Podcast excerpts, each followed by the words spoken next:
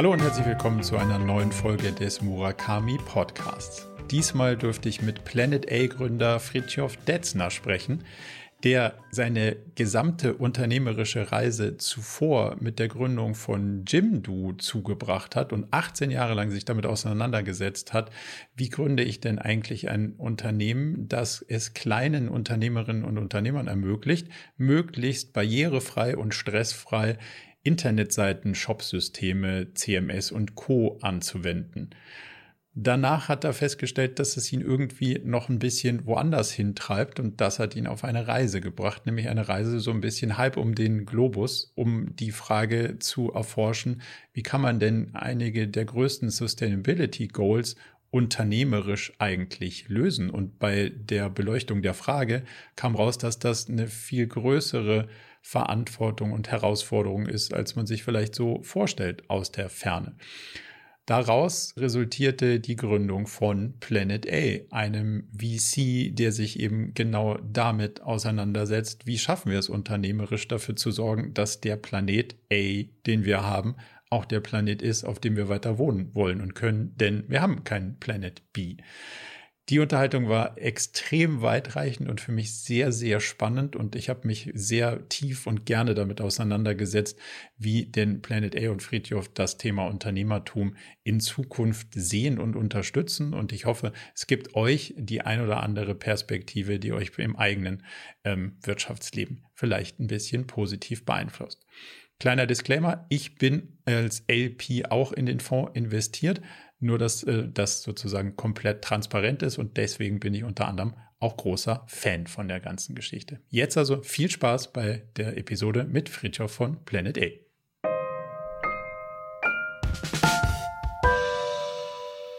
Ich freue mich ganz, ganz auf den Austausch heute, Fritjof, denn wir haben, wie ich so ein bisschen bei der Recherche deines Backgrounds festgestellt habe, so ein nenne ich mal, relativ ähnlichen Absprungpunkt, zumindest mal in unserer Historie. Wir sind beide so ein bisschen aus der Internet, wir machen mal Internetseiten, ähm, als es noch nicht so viele Leute gemacht haben und dann ist irgendwie so ein bisschen ein Produkt draus entstanden. Bei dir erfolgreich, bei mir nicht so. Aber lass mal da vielleicht einsteigen, wie die Reise im Agentur-Webseiten-Business bei dir angefangen hat und wie dann so ein eine Produktidee dabei rausgekommen ist? Mhm. Ja, ziemlich früh, ehrlich gesagt. Ähm, es geht zurück auf eine Party. Ähm, ich war 16 Jahre alt und ähm, Christian, der dann mein Mitgründer werden sollte, hat auf einer Party gefragt, wer Lust hat, eine Firma zu gründen. Und ich hat meine Hand gehoben und ähm, dann True Story. Und äh, jetzt kommt äh, jetzt kommt Glück ins Spiel. Christians Papa war Steuerberater. Ich glaube, sonst hätten wir uns das nie getraut. Und ähm, ehrlich gesagt okay. auch ähm, Kudos an meine Mutter, die äh, mir erlaubt hat, äh, mit 16 Unternehmen zu gründen, weil das ist ja de facto so, dass die dann die Haftung übernehmen, die Eltern. Und ja. äh, dann sind wir losgelaufen und haben Webseiten gemacht, 99, ja. Ah, lustig. Auch, auch da kann ich eine Analogie anfügen, denn ich bin damals zu meinem Vater gegangen und der hat gesagt, du, ich kann keine Firma gründen oder auch kein Gewerbe anmelden, weil das kann mein Arbeitsvertrag nicht. Und dann dachte ich, okay, dann bleibt nur noch eine Person, also meine Mutter. Und dann, dann hat sie gesagt, sie hat, da, sie hat, da, nicht sie hat da nicht so viel Lust drauf und dann habe ich den, ähm, den bahnbrechenden Satz ihr vorgeworfen, du verbaust mir meine Zukunft und das war dann der, das war dann der Trigger, dass sie es dann doch gemacht hat, mit 16 mir zu erlauben, ein Gewerbe auf ihren Namen anzumelden. Und so weit daher, musste ich nicht gehen. ja. Spannend. Okay, das heißt, es war aber erstmal ergebnisoffen, was für eine Firma ihr gründet oder ging das schon in Richtung Agentur und Web oder wie, wie kam es dann mhm. von, der, von der Party zu der Agentur? Mhm.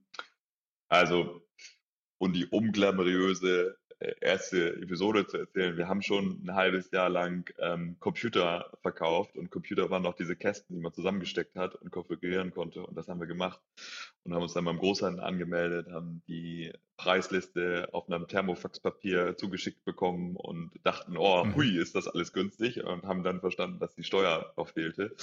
Also ähm, ja. genau. Und dann relativ schnell, ehrlich gesagt, angefangen, Webseiten zu machen. So, ähm, und das hat uns Spaß gemacht und von recht statischen Webseiten haben wir ziemlich schnell ähm, Web-Applikationen entwickelt und äh, dann immer mehr und ein bisschen zu günstige Preise, glaube ich, genommen, aber sind dadurch halt schnell gewachsen. Also ähm, damit meine ich nicht wachsen im Umsatz, sondern ähm, wir haben viel gelernt in der schnellen Zeit ähm, und ähm, sind dann halt überregional mit Bahn und Fahrrad zu unseren Kunden und mit 16 ist es ja auch aufregend, wenn du dann einen Kaffee serviert bekommst. Da.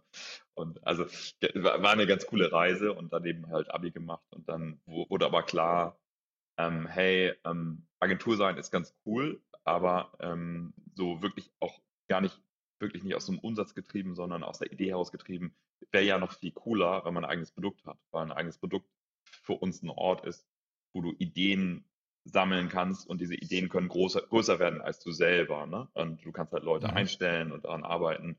Und das, diese Idee hat uns schon sehr fasziniert, sehr früh. Was hieß denn Web-Applikationen in den frühen Tagen des Internets? Also mhm. was, was, waren, was war das primär? Hm, ach, das waren Datenbank-Applikationen, zum Beispiel eine Hotelsuche über alle deutschen Hotels in Deutschland, sowas. Oder ähm, ja, also so Verwaltungsmasken, äh, so, so ein Zeug. So. Und das heißt, darüber seid ihr dann irgendwie in die, in die Ecke von Content Management gekommen oder gab es ja noch Zwischenschritte? Ja, ich, ich, glaube, wir hatten dann auf einmal immer mehr Kunden. So, das hat sich einfach so entwickelt. Mhm. Ähm, und ähm, dann haben wir, glaube ich, einfach was sehr Offensichtliches gemacht. Ähm, wir haben uns gedacht, wäre doch viel cooler, wenn unsere Kunden selber ihre Webseiten administrieren könnten, weil dann können wir nur neue Webseiten bauen und müssen jetzt nicht diesen lame Scheiß machen mit äh, Content einpflegen und so. und, ja.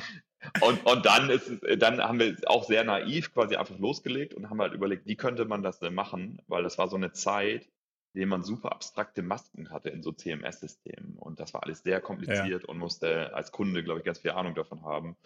Und dann haben wir einfach überlegt, wie werden das, wenn wir das einfach mal so bauen, wie wir das wollen. Also ganz einfach und ganz cool, sodass man auf Sachen einfach noch raufklicken kann und sie verändern kann. Und das ist dann letztendlich der, der Grundstein für die nächsten Schritte geworden. Ja. Wie hast du diesen unternehmerischen Schritt aus dieser, die Agenturwelt ist ja relativ dankbar unternehmerisch, weil Zeit gegen Geld und wahrscheinlich, mhm. also so wie ich es rausgehört habe, war es analog wie bei uns, Zeit gegen viel zu wenig Geld, aber mhm. das war mhm. dann halt, wenn man mhm. jung und früh war, ja irgendwie mal so. Aber es hat sich am Ende ja zumindest mal immer gerechnet und es kam nie weniger raus, als man reingesteckt hat. Also man hat ja immer irgendwie zumindest mal seine Zeit vergütet gekriegt. Und dann hat man angefangen, an einem Produkt zu bauen, wo es nicht sofort so viel Geld für gab. Und dann war die Zeit weg, aber das Geld nicht da. Mhm.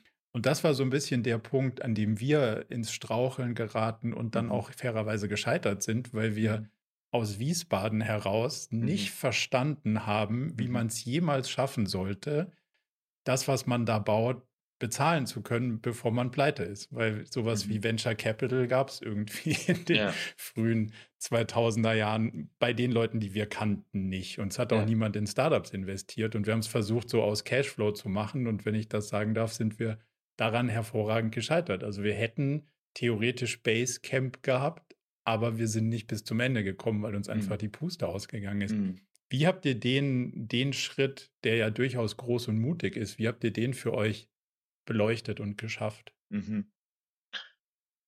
Ja, ich glaube, ist schon auch eine schmerzvolle Reise, so, also, oder was heißt, also war nicht ohne Herausforderung, möchte ich sagen. Ähm, und wir sind von quasi komplett Agentur hin zu der Firma vor Jimdo, die hieß Northclick, und die hatte eben schon dieses eigene Produkt ähm, aber wir haben trotzdem noch Agenturleistungen angeboten. Das heißt, wir haben dann nur noch okay. Kunden angenommen, die wir auf Basis unseres eigenen Produktes umsetzen konnten.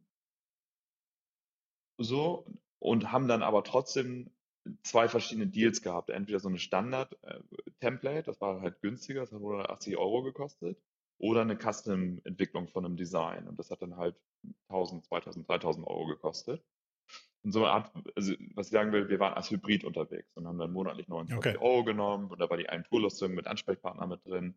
So, und das haben wir dann mit, mit Northclick sind wir halt von weil eben zu, drei, zu dritt auf dem Bauernhof bei mir zu Hause bis nach Hamburg im Cashflow haben wir zehn Leute eingestellt und haben das geschafft, darum über dieses Modell schon in die Skalierung zu, also in gewisser Weise zu vielleicht 600, 700 Kunden zu kommen zu der Zeit. Und dann haben wir links und Okay, rechts cool. geguckt und haben gedacht, so, ja, hey, jetzt haben wir aber auch eine Chance, weil ehrlich gesagt gibt es kaum so eine Software wie unsere. Das heißt, jetzt wäre auch der Moment, mal den, den Schalter umzulegen und nach vorne zu gehen. Und das haben wir dann auch gemacht, indem wir Jimdo aus, ausgegründet haben, als hundertprozentige Tochter der Firma davor und haben in den Zuge eben jegliche noch teilmanuelle Prozesse eben automatisiert. Haben wir es Und gemacht. das war dann auch so der, der Anfang des unternehmerischen Wegs, wo es, wo es dann möglicherweise auch mit Investoren einen Schritt schneller ging als aus Cashflow oder, oder war das weiterhin sehr Genau. lange Cashflow getriebenes Geschäft? Nee, nee, mit, mit dieser Entscheidung haben wir, haben, haben wir das halt umgestellt und ich, ich gucke trotzdem zurück auf diese Zeit davor als eine wichtige Zeit, weil ähm, jetzt in Softwareentwicklung spricht man immer ganz viel von User-Testing und AB und ne, was man so macht und wenn du die Agentur bist, aber gleichzeitig die Person, die das Produkt entwickelt, dann, dann kriegst du auf den Sack, wenn irgendwas nicht funktioniert. Total. So, Du kriegst die Features gut. halt um die Ohren gehauen, wenn Ja. sie nicht, wenn sie nicht taugen. Mhm. Und das war, das war gut. So. Und dann, dann haben wir eben, äh, ja, das war 2007, haben wir dann Jimdo ausgegründet als, ähm, als eben Experiment. Und dann, ja, dann haben dann, ist Olli Samba auf uns zugekommen und dann andere auf uns zugekommen. Und auf einmal hatten wir mehr, mehrere Optionen ähm, zur Skalierung. Genau. Wenn man jetzt mal einen Schritt vorwärts spult, dann hast du ja eine ganze Weile dich mit dem eigenen Business dann oder mit diesem Thema dann sehr intensiv auseinandergesetzt. Wie lange insgesamt?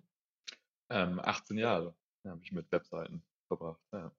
Das ist, das ist äh, eine, eine ernstzunehmende Zeit auf jeden Fall. Was hat dazu geführt, dass du dann gesagt hast, hm, da ist vielleicht noch mehr oder Mhm. was anderes oder also wo hat es dich dann, wo hat es dich dann erreicht, dass du gesagt hast, ich will noch mal über diesen Webseiten Mhm. Tellerrand ein Stück weit hinausschauen, ohne dass der schlecht oder dass man die Geschichte auserzählt hat, sondern für sich Mhm. selber dann einfach feststellt, wo, wo zieht es mich nochmal hin? Ja, ich glaube, es ist eine, eine äh, danke für das Framing, das stimmt auch ziemlich genau. Also ich, ich, ich gucke voller Dankbarkeit auf diese Zeit zurück und das entwickelt zu haben, auch mit meinen Mitgründern. Und Jimdo jetzt sind jetzt 330 Leute ähm, und es war ein super, ähm, also ich meine, es ist, es ist quasi rückblickend, es ist quasi auch meine Ausbildung oder mein Studium oder wie man immer das betrachten möchte. Und es Mhm. hat mir unglaublich viel Spaß gemacht, von, von quasi drei Jungs auf dem Bauernhof in den Kinderzimmern zu einer ja, schon ganz guten Firma, ähm, so was, was Größenordnung geht, das, das zu skalieren. Hat mir wahnsinnig viel Spaß gemacht. Ähm, genau, ich habe dann, trotzdem war das alles, was ich gemacht habe. Quasi, ich bin, ja, neben dem, neben dem Abi habe ich es angefangen und habe so mehrere Beweggründe. Also es ist, ähm, ich habe gemerkt, oh, ich würde gerne auch nochmal irgendwie was anderes und nochmal mehr sehen. Also so ein bisschen der, der Drang zur Exploration ähm, und auch nochmal mehr surfen gehen und mal eine Pause machen. Ähm, und das war gar nicht so einfach, mir diesen Wunsch selber einzugestehen, weil auch mein gesamtes Umfeld mich ja als die Person kannte, die das mit gestartet hat.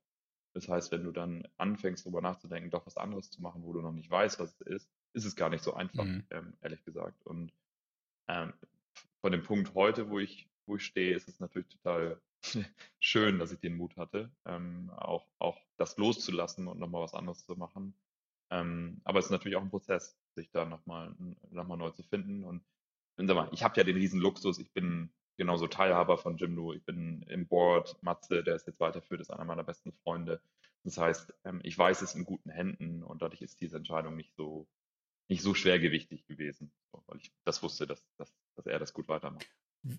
Wie hat das eure Freundschaft so ein bisschen, sagen wir mal, beeinflusst im Sinne von, möglicherweise sagt ja dann einer, hey, wir haben das zusammen angefangen und du lässt mich jetzt hier alleine weitermachen, um nicht zu Mhm. sagen, du lässt mich jetzt hier im Stich. Das könnte ja irgendwie durchaus eine Perspektive sein, die so eine Entscheidung dann für dich als Person auch schwieriger macht. Oder war das so ein cool, ich weiß, du willst dich entwickeln, ähm, finde ich super, Mhm. ich habe mehr Lust hier weiterzumachen. Wie habt ihr das als, als Mhm. Gründerteam diskutiert?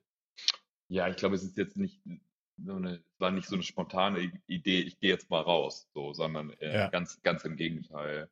Sondern wir haben da dann über einen langen Zeitraum gesprochen und ähm, ich habe selber sehr viel Spaß daran gefunden, auch ja, Leuten zu helfen, tragende Positionen zu entwickeln innerhalb des Unternehmens. So, Das heißt, äh, äh, wenn du so lange etwas aufbaust, dann ist es ja nicht so, dass wir drei Gründer alles tragen, so, ähm, sondern du hast ein tolles Team mit tollen Menschen, ähm, die wahnsinnig viel Verantwortung für, für, für, das Ergebnis übernehmen. So. Und ähm, ich glaube, wenn man das so begreift, dann, dann ist das auch quasi nicht so eine Zäsur, sondern es geht dann weiter. Und ähm, das ist, glaube ich, auch, auch eine Stärke als Unternehmer, wenn man es schaffen kann, ähm, ein Unternehmen aufzubauen, was dann auch ähm, genauso gut weiter funktioniert, auch wenn man dann irgendwann sich entscheidet, nicht mehr so aktiv da drin zu sein. Also wie gesagt, ich bin im Board, ich bin super gerne bei Jimdo, ich mache, weißt du, mit Planet A mache ich da jetzt manchmal Meetings, so, das ist halt, das ist schon super. Okay, also das heißt auch, die, deine, deine Mitgründer waren auf, waren total supportive und haben gesagt, cool, wir tragen das mit und wir finden das. Total, wir finden das total. unterstützenswert.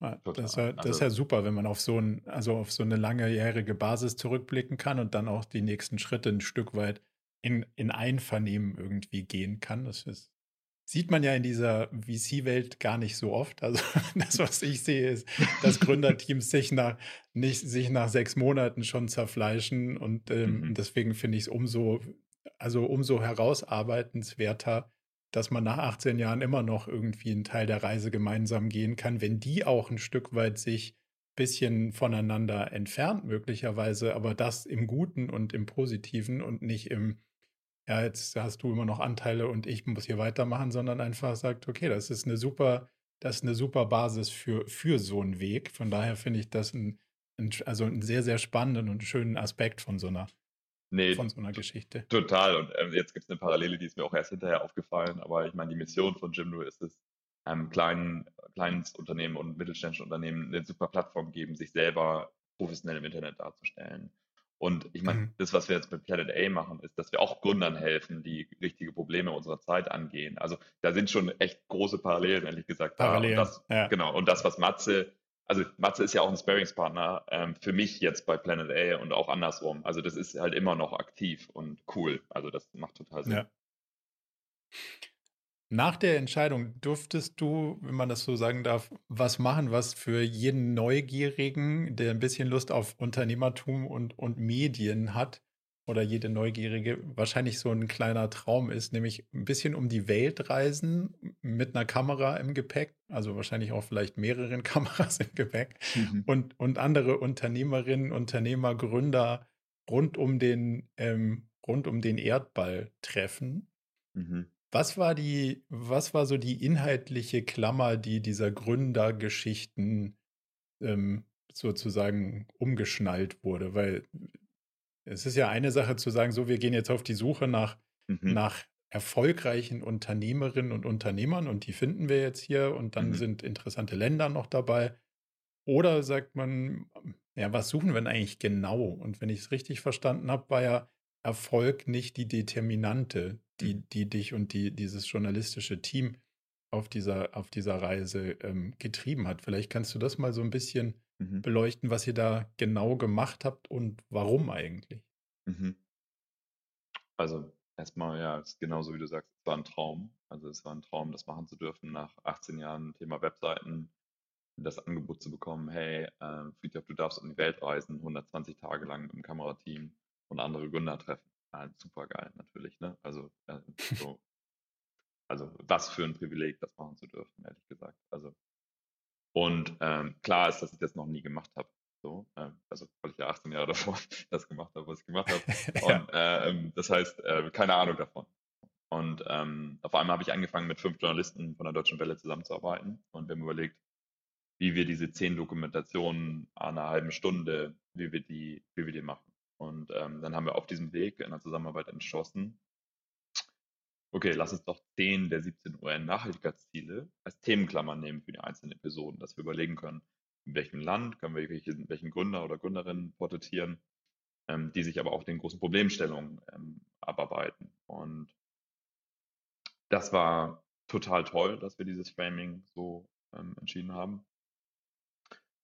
Das war aber auch total krass, weil ähm, wenn ich die Lösung der Kunden porträtieren möchte, dann muss ich halt die Probleme zeigen. Und ähm, für mich als persönliche Reise war das ehrlicherweise eher problemorientiert, die Reise, als lösungsorientiert. Und das war total gut für mich. So, ähm, Hattest du die Probleme vorher auf dem Schirm? Also im Sinne von, präsent oder mal oder mal gehört? Also waren dir die schon als Probleme und in der Dringlichkeit irgendwie bewusst und wichtig oder hat die Reise dich sozusagen da da drauf gestoßen, sensibilisiert, das wahrnehmbarer gemacht? Wo, wo würdest du sagen, bist du losgereist und wie, wie bist du mhm. wieder zurückgekommen? Ja, ich glaube, also sagen wir, ich glaube, natürlich kannte ich all diese Probleme auf einer faktischen Ebene. Also so, ja ich glaube, wie wir alle so. Wir wissen, dass das so ist. Ähm, und von dem Standpunkt von heute, ähm, sagen wir so, bin ich ähm, erschrocken eigentlich, dass ich diese Reise brauchte, um ins Handeln zu kommen. Weil was durch die mhm. Reise passiert ist, ähm, keine Ahnung, ich kann ein, zwei Beispiele sagen. Klimawandel haben wir gedreht in, ähm, in Zentralindien. Und da gibt es eine Region, ähm, da kann man die Selbstmordrate der Pharma ähm, statistisch herleiten über die veränderten Wetterdaten in der Region. Also da ist eine Korrelation. Oh, wow. Und ähm, da habe ich ein Pharma-Interview, der hat mir halt erzählt, wie er Pestizide getrunken hat, weil er, ähm, um sich umzubringen, als Protest vor dem Landwirtschaftsministerium weil er keinen anderen Ausweg gesehen hat, weil er drei Jahre in Folge keine Ernte hatte. Der Saatkalender, den er, äh, der quasi seit Jahrhunderten funktioniert, der funktioniert halt nicht mehr. Starkregen kommt total random an manchen Tagen, Dürren zu anderen. Und das ist halt eine Region, die ist extrem vom Klimawandel äh, betroffen. So. Und sagen wir so, ich bin sicherlich ein Prototyp eines privilegierten Deutschen, der dann da steht. Und dann guckst du ähm, jemanden in die Augen, der ist auch prototypisch für einen unterprivilegierten Menschen in der Region. Und ähm, ähm, du, also ich spreche mal über, ich habe dieses, ich habe viele dieser Erlebnisse gehabt. Also egal, ob es dann mhm. irgendwie läufst da Tage mit einem Jungen in Bangladesch äh, durch eine Fabrik mit und siehst wieder mit einem kleinen Hammer Spritzgussformen für Sandalen nachbearbeitet. Du stehst auf Müllkippen in Indonesien und Indien, wo Menschen probieren, den Müll zu trennen und das Wertbare daraus zu machen. Du größte Müllkippe in Delhi, wo seit 30 Jahren Müll aufgetürmt wird. Eine Woche bevor ich da war, ist eine Flanke abgerutscht, hat vier Müllsammler begraben. Ähm, so, und ich, ich könnte jetzt so weiter erzählen. Ähm, ja. Ich glaube, glaube, was ich halt sagen möchte, ist, das war, das ist was anderes, wenn du den Menschen begegnest und ähm, die Geschichten hörst und den, denen in die Augen guckst und das siehst und du begreifst das halt mehr. Und so nach einer Zeit ähm, fängst du an, Problem nach Problem nach Problem zu sehen und dann fängst du halt irgendwann an, die Muster dahinter zu erkennen. Und ähm, hm. dann wird es auf einmal sehr persönlich. Jedenfalls ging es mir so. Und ähm, das ändert, hat für mich was geändert. So, Kannst du das Muster, kann man das beschreiben? Gibt es da einen Namen mhm. für oder mhm. wie würdest du das zusammenfassen? Ja, da gibt es einen Namen für. Das heißt ähm, Externalisierungsgesellschaft. Das heißt, die Dinge, zum Beispiel, die zu, die gering bezahlt werden, die zu Arbeitsrisiko führen oder die zur Umweltverschmutzung führen, die haben wir ganz fein externalisiert in andere Länder. So, das heißt, ähm, also ausgelagert eigentlich. Genau, ausgelagert. So. Und Klimawandel ist jetzt, ähm, Klimawandel kennt keine Grenzen. Ähm, sagen wir, vielleicht sogar Gott sei Dank. Also, also dass wir auch ein mhm. Problembewusstsein mhm. hier haben. Ähm, genau, aber ja, also keine Ahnung, du bist auch in Indien, siehst du Färbeindustrie und siehst, wie die Abwässer in den See geleitet werden und dann kippt der See um, die Tenside sind da drin und irgendwann entwickelt sich ein Schaum auf diesem See und der fängt dann ab und zu Feuer und dann brennt dieser ganze See, weißt du, weil er umgekippt ist ja. und aus Methan, was ja. entsteht. Und das ist dann, es sind so absurde Bilder, die du dann halt siehst und beschreibst. Ähm, und wenn der, wenn, wenn dieser See abfließt, dann entwickelt sich so viel Schaum, dass es eigentlich über die Brücke immer rüber geht aber jetzt haben sie ein paar Sa äh, Rasensprenkler davor installiert, dass der Schaum wieder runtergeht unter der Brücke und dann kommt erst die Schaumwand. Und wie gesagt, es ist kein, ähm, was, was halt wichtig zu sagen ist, ist es nicht so, dass die Menschen da vor Ort was falsch machen. Das wäre zu einfach die Antwort, ja. sondern es ist eben, man muss die Komplexität des Systems begreifen, warum das eigentlich passieren kann. Und genau, und das, ja.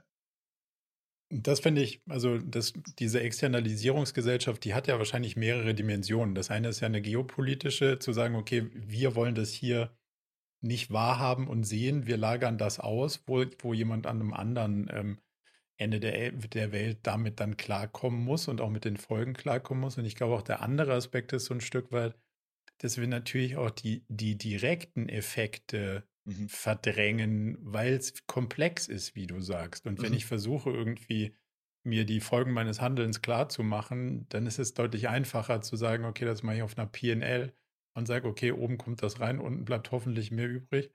Ähm, wenn ich dann aber noch Sachen, die gar nicht so einfach sind, auch noch versuche, in die Überlegung und Steuerung mit einzubeziehen, dann wird das ja so komplex, dann fühle ich mich ja relativ schnell ohnmächtig. Und wahrscheinlich ist das so ein Stück weit auch der Drang der Externalisierung zu versuchen, komplexe Probleme eben nicht als komplex zu betrachten, sondern sie zu versuchen zu vereinfachen und zu sagen, ja, dann machen wir doch das mit dem Umsatz. Das kann ich ja wenigstens handeln. Ich glaube, ja. da steckt schon auch irgendwie eine gewisse Kausalität dahinter.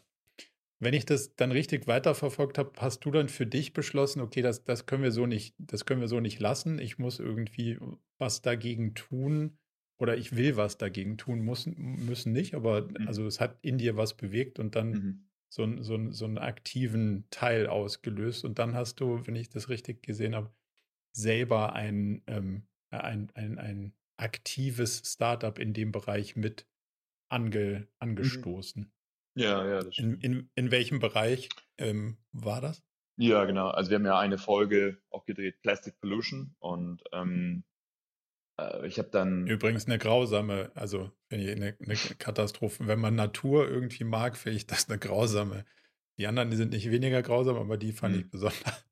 Ja, die sind halt sehr sichtbar, ne? So, also, ja. Ähm, genau. Und ja, ähm, sagen wir so, ich bin nach der Reise zurückgekommen und muss, hatte auch so ein bisschen das Gefühl, so erstmal das sortieren zu müssen, was, ähm, was so passiert ist. Und Holger, der Kameramann, mit dem ich da ganz viel unterwegs war, der, der hat gesagt, Friedhof, also ich meine, der hat letztendlich ja alles gesehen, was ich auch gesehen habe. Also das war auch ja. ähm, so und wir sind diese 120 Tage da zusammen durchgegangen und er hat gesagt, wir müssen da was machen. Und dann habe ich relativ viele Leute an meinen Küchentisch immer wieder eingeladen und daraus ist dann die Idee äh, Wild Plastic äh, entstanden. Das habe ich mitgegründet. Und ähm, wo die Idee ist, Plastiksammlungsinitiativen ähm, zu unterstützen und denen das recycelte oder das gefundene Material aus der Wildnis halt abzukaufen und das zurückzuführen in den Kreislauf. Und während wir das Unternehmen aufgebaut haben, also ein paar Mitgründer, ähm, habe ich eine Wissenschaftlerin getroffen, Anne Lamm, und die hat uns geholfen, eine, eine Lebenszyklusanalyse zu machen. Und ähm, das heißt, ähm, auch mal zu überlegen, macht das eigentlich Sinn, zum Beispiel Plastik in Haiti, wo die Trinkwasserversorgung äh, bei dem, beim letzten Erdbeben zusammengebrochen ist, trinken die Leute aus Schläuchen. Das tun sie den ganzen Tag, äh, so um frisches, äh, sauberes und sicheres Wasser zu haben. Und diese Schläuche landen in der Umwelt und du hast halt kein funktionierendes Müllsystem. So, und die Frage, macht es eigentlich Sinn, das Zeug zusammen zu sammeln und wieder zurückzuführen in den Kreislauf und auch sogar nach Europa zu schippern? Und es ist so ein bisschen kontraintuitiv. Also man würde ja sagen, hey, das Material jetzt zu bewegen, ähm, weiß ich nicht, ob das Sinn macht. Und dann haben wir es mal mhm. bilanziert. Mhm. Wir haben halt mal geguckt, macht das eigentlich Sinn? Und mal, du hast zusätzliche Emissionen pro Tonne Plastik, die du von Haiti nach Europa schipperst, von 73 Kilogramm pro Tonne. Wenn du es aber in Relation stellst zu ähm, den verbundenen Emissionen pro Tonne Plastik, die du produzierst, das sind nämlich 6,5 Tonnen, also eine ganz andere Nummer, ähm, dann, dann wird es interessant. Und wenn du den gesamten Recyclingprozess bilanzierst in Masse- und Energiebilanzen, was du bei so einer Lebenszyklusanalyse machst, ähm, und das gegenüberstellst zu Neuplastikproduktion, dann siehst du, dass du, obwohl du das Ding durch die Gegend schipperst, noch 50% CO2 sparst, weil du einfach den mhm. Zweitbenutzung wichtiger ist. Und das ist jetzt so ein Beispiel, aber dadurch habe ich, glaube ich, das hat bei mir im Kopf einmal relativ laut Klick gemacht, äh, nach dem Motto, ey, wir können das ausrechnen. Das ist auch gar keine neue Technik, Lebenszyklusanalysen. Das gibt es seit 20 Jahren. Ich habe aber noch nie gehört, dass im ähm, Investmentprozess bei Startups, gerade im Cleantech-Bereich, äh, man diese Masse-Energiebilanzen aufstellt. Und da habe ich gedacht, so, mhm. hey, das ist aber interessant. Also und, und was heißt interessant, das ist ja auch erschreckend, quasi eigentlich eher andersrum, dass wir Investmententscheidungen treffen, ohne die, diese Ohne das zu tun. Ja, fand ich echt ja. eigentlich krass. Aber was mir an dem Ansatz äh, gefällt, ist, dass du auf der einen Seite kommst du ja immer relativ schnell dann in die Diskussion, naja, aber noch schlauer wäre es, wenn die da gar kein Plastik benutzen würden oder wenn die, wenn du das nicht hierher schippern würdest, sondern wenn du es da recyceln würdest. Also diese, diese Diskussion im, ja, noch schlauer wäre es, wenn, aber die negiert ja nicht, dass es schon auch gut ist, es so zu machen, wenn du, wie du gerade ausgerechnet hast, immer noch gegenüber dem Status quo, so wie es heute gemacht hat, einen massiven Benefit generierst. Das hält dich ja nicht davon ab, es in drei, fünf, zehn Jahren noch schlauer zu machen, aber man, also es geht mal wenigstens was voran. Genau. Das finde das finde ich irgendwie an diesem, an diesem Ansatz, hey, wir rechnen das mal aus und ja, das ist jetzt noch nicht das Ende der Welt, so, also im positiven Sinne, da sind wir noch nicht am Ende der Fahnenstange angekommen, aber ja. es ist passiert was. Wie ist, wie ist es von der Idee dann zu, zu der Metaebene des VCs gekommen? Mhm. Ja, ich glaube, diese, diese Idee, die Quantifizierung als wichtigen Bestandteil von Investmentprozessen zu sehen, die ist halt hängen geblieben. Und mhm. ähm, und, und zu sagen, hey, das kann doch, also äh, wenn wir, nach, wenn wir eine Wirtschaft innerhalb der planetaren Grenzen bauen wollen, dann müssen wir doch, also dann können wir doch nicht hoffen, richtige Investmententscheidungen zu treffen, aus dem Gefühl heraus, wenn, wenn mein eigenes Gefühl schon nicht ganz klar ist. Also ich meine, wir alle, glaube ich, Statistik intuitiv im Kopf werden wir alle nicht haben. Das heißt, ich glaube, du musst diese Exzellenz in der Quantifizierung aufbauen, sonst werden wir niemals zu einer Wirtschaft innerhalb der äh, planetaren Grenzen kommen können. Also ich glaube, so viel Glück ja. können wir nicht haben. Das ist wie irgendwie mit Blinden auf dem Fahrrad nach Paris fahren. Das werden, wirst du wahrscheinlich nicht schaffen. Also Glückwunsch, wenn schon. Könnte, so. könnte passieren, aber nicht wahrscheinlich. So, und ähm, okay, und dann, dann ist es ja so, ja, okay. Und dann habe ich angefangen, quasi in meinem Netzwerk äh, mit Leuten, die ich schätze und die ich kenne und auch dann kennengelernt habe, darüber zu sprechen. Und da habe ich oft gehört, das klingt sinnvoll und dann haben auch viele Leute gesagt, in so einen Fonds würde ich investieren oder in diese Startups würde ich investieren und denen würde ich auch mhm. helfen. Und so ist es dann ehrlich gesagt immer mehr ein Selbstläufer geworden und ich bin total stolz darauf. Wir haben ehrlich gesagt so das Who is Who der deutschen Gründerszene mittlerweile als Investoren bei uns mit in dem Fonds, dass diese Idee sehr früh begriffen wurde von sehr vielen sehr guten Unternehmern und gesagt haben, ja, alles klar, das ist richtig, das müssten wir eigentlich machen und nicht nur müssten, sondern das machen wir jetzt. Ja. Würdest du sagen, dass so ein bisschen auch so ein Mindset-Shift Mindset stattfindet? Weil, wenn ich mal so quasi ähm, ja, so, so ein bisschen generalistisch da drauf gucke und das so ein bisschen als Vorurteil mal versuche zu formulieren, ist ja unsere Generation, wenn ich uns mal da so in einen, in einen Bucket stecken darf, ähm, schon noch so sozialisiert. Man muss erstmal erfolgreich werden, und dann kann man auch mal was Gutes machen. Mhm. Aber beides zusammen ist ja jetzt in, in den Phasen, in denen man so angefangen hat zu arbeiten und so, das gab es ja nicht. Also du weißt ja nicht, 1998, 99 hat ja nicht jemand gesagt, cool, du musst was, was mhm. Gutes machen und damit erfolgreich werden, sondern da war ja erstmal so, wie macht man ein Unternehmen erfolgreich? Mhm. Und wenn man das geschafft hat, dann kann mhm. man so in die Philanthropie äh, ab, schweifen. Mhm. Würdest du sagen, da hat sich was geändert, da, da ist sich was am Verändern, da muss sich was ändern? Ja, ich glaube, all, all das. Da hat sich was verändert, da muss sich was verändern. Und okay. äh, genau, so, ich, mal, wenn ich mal uns beiden bashen darf, ich glaube, wir beide konnten ja. unsere Läden aufbauen ähm, mit, mit extrem tollen Menschen, aber zu einer Zeit, wo man mit Gehirnschmalz und harte Arbeit einfach ein Unternehmen aufbauen konnte. Und man hatte auch mehr Zeit, so am Anfang zu lernen und mhm. das umzusetzen. Und ich glaube, wir sitzen, sind jetzt in einer anderen Zeit. Du musst extrem schnell was super professionelles, gut funktionierendes bauen, sonst wirst du links und rechts überholt. Also hast einfach keine mhm. Zeit mehr. Ähm, so, das andere, mh, hm, ich glaube, sagen wir so, ich glaube, wir können uns gar nicht mehr leisten, diese Problemstellung unserer Zeit nicht sofort anzugehen. Und, ähm, ja. und ich denke, viele Sachen sind sehr interdependent. Also, was ich sagen will, ähm, die, die notwendige Veränderung, die jetzt auf dem Weg ist, aber die natürlich schneller werden muss, die ist nicht natürlich nicht nur auf Startups zurückzuführen, sondern die hat mit sich verändernden Regulatoriken, Gesetzgebungen und Bestimmungen auf EU- und Bundesebene zu tun. Die hat aber auch damit zu tun, dass eine Fridays for Future die ganze Zeit wieder auf die Straße geht und eine Sense of Urgency kreiert, vor der die Politik sich nicht verstecken kann. Und mit sich mhm. verändernden CO2-Preisen und anderen Regulatoriken entstehen auch Chancen für Unternehmen, die neu und anders darüber nachdenken. Und sagen wir, ich, ich das Bild, was ich mal, oder eben ähm, eine, eine EU-Taxonomie führt dazu, dass auch Konzerne sich ähm, alignen müssen mit Klimazielen und da Net Zero Pledges kommen. Also, was ich damit sagen will, die, die Welt ist schon natürlich komplexer.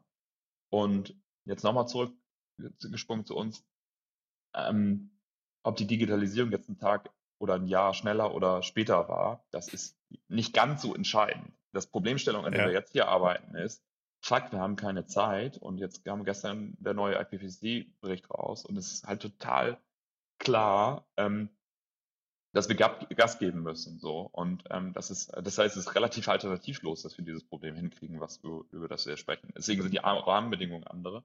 Deswegen müssen wir schneller agieren. Und natürlich ist das ein System, wo, wo es verschiedene Player gibt. Und deswegen ist, ist das alles total abhängig voneinander. Also je schneller die Regulatorik voranschreitet, desto schneller wird auch das Innovationspotenzial kommen müssen.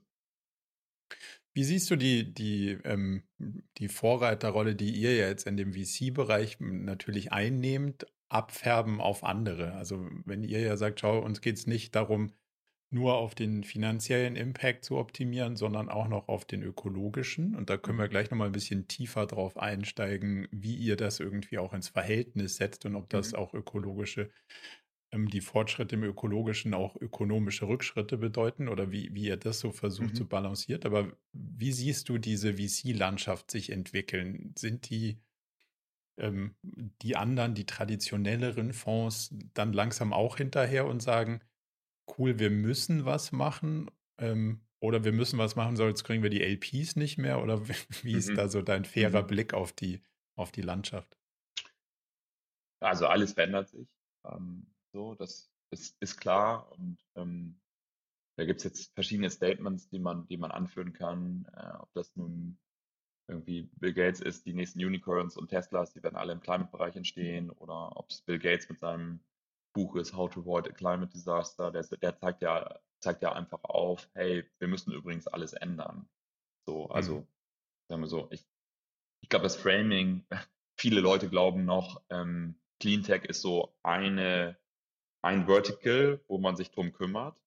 Ähm, was halt klar ist, ist, wir müssen alles ändern. Wir müssen, was wir essen, wie wir durch die Gegend ja. kommen, wie wir Strom erzeugen, wie wir bauen. Wir müssen fucking an alles ran. So, und, äh, das Aber das ist ja das gleiche Problem eigentlich wie Digitalisierung, dass Leute und Konzerne ja immer noch drüber nachdenken, so, ja, super, ich stelle jetzt jemanden ein, den ich CDO nenne und dann digitalisiere ich. Also wie du sagst, so vertikal. Aber das ist ein horizontales Problem und das ist ja bei dem, bei dem Climate-Thema eigentlich genauso. Du kannst ja auch nicht sagen, ich mache jetzt ein Climate-Tech-Ding, sondern das muss sich halt einfach auf alles auswirken. Genau. Und das glaube ich schon auch so ein Stück weit ein Mindset-Shift, den wir, den wir da brauchen, dass man es halt nicht so, so vertikalisieren kann. Ja, ich meine, ich mein, das ist ja auch in, in, in, deinem Alltag, so wie ich das einschätze, präsenter, genau diese Problemstellung. Ähm, Genau, und das ist so, aber sagen wir so, die Erkenntnis, dass das so ist, setzt sich auch durch. Ähm, das, mhm. so, das sehe ich schon voranschreitend, dass es klar ist. Und natürlich ist damit eine riesen Opportunität verbunden. So, wenn wir alles neu machen müssen, dann wird es auch neue Gewinner geben in diesen Bereichen, die, die, die, auf die man setzen kann. So, ähm, ja, und, und damit vielleicht hin zu, zu, dem, zu der VC-Szene. Es gibt, glaube ich, intrinsisch motivierte Leute, eine Veränderung in diesem Bereich zu bringen. Es gibt extrinsisch motivierte Leute. Erstmal klasse, dass sie alle motiviert sind, in diese Richtung zu gehen, egal aus welchen Gründen. Ja. So, und für uns, ähm, wir haben uns die Maßgabe und so sind wir auch entstanden, ähm, diese Quantifizierung rein, reinzubringen äh, in diesem Bereich, weil, sag mal, wir glauben bei Planet A daran, dass es eine Korrelation geben muss zwischen den Unternehmen, die wirklich etwas signifikant besser machen, also nicht Teil des Greenwashings sind, sondern eine wirkliche Innovation reinbringen und auch der klassischen monetären Evaluierung von diesen Unternehmen. Da, da wird es eine Korrelation geben müssen. Jegliche zukünftige Regulatorik wird dazu führen, müssen diese Leute zu beschleunigen, die die wirkliche Veränderung bringen und wird die Leute bestrafen, die so tun, als ob. So, das, ähm, und je früher wir halt ähm, über das wissenschaftliche Team da reingehen und die Masse-Energiebilanzen erheben, desto besser haben wir einen Blick auf, auf diesen Bereich. Und sag mal, wir sind da happy drüber zu, zu, zu sprechen und wir veröffentlichen diese Lebenszyklusanalysen auch online.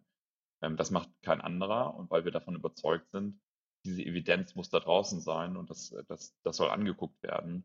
Und es reicht halt nicht, dass wir irgendwelchen Hinter Hinterzimmern sprechen und ähm, uns den, den Impact irgendwie auf einer Scoring-Karte von 1 bis 10 einordnen, weil ich glaube, da ja. werden wir, das ist das Fahrradfahren nach Paris, was ich meinte. Ja.